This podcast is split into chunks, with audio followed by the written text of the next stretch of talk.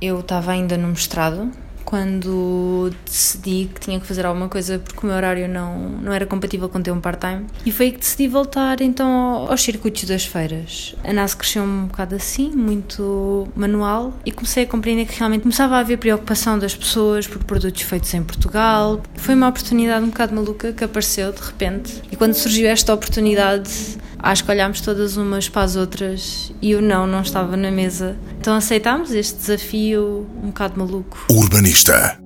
I had a dream.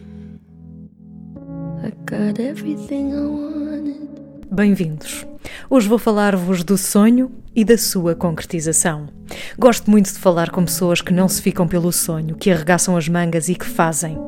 Assim é o caso de Cristiana Costa, que conheci há muito tempo quando apresentou uma coleção da NASE, essa marca que faz roupa em Portugal para a mulher portuguesa, feita à mão por mulheres portuguesas e com sobras de tecidos de outras marcas.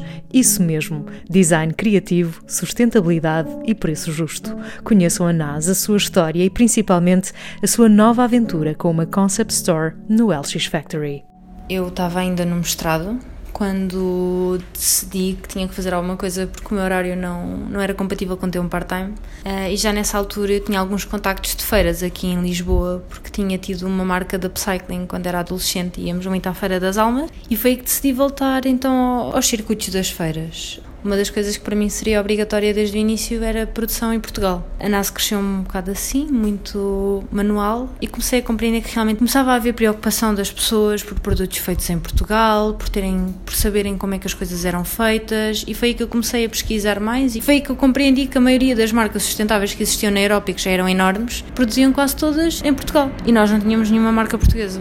Foi que eu continuei então a desenvolver. Tinha 21 anos quando comecei à procura de emprego e percebi que eu não queria realmente encontrar um emprego que eu já tinha encontrado, só precisava de desenvolver e foi aí que cresceu um bocado a NASA. Inicialmente com uma preocupação muito mais social do que propriamente ambiental. Depois comecei a compreender de que maneira é que o nós estarmos a utilizar os desperdícios da indústria, que inicialmente tinha sido uma questão apenas económica para nós, não é? Como é que isso também impactava ou não o ambiente?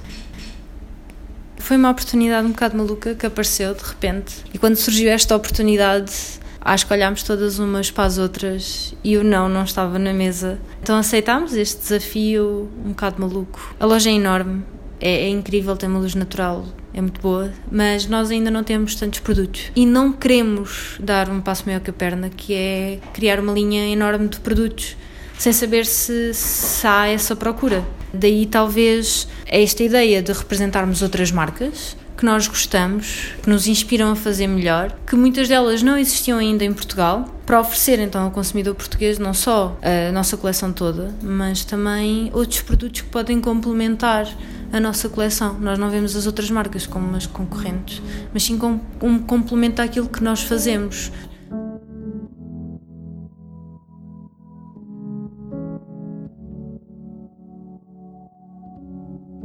I had a dream. I got everything I wanted.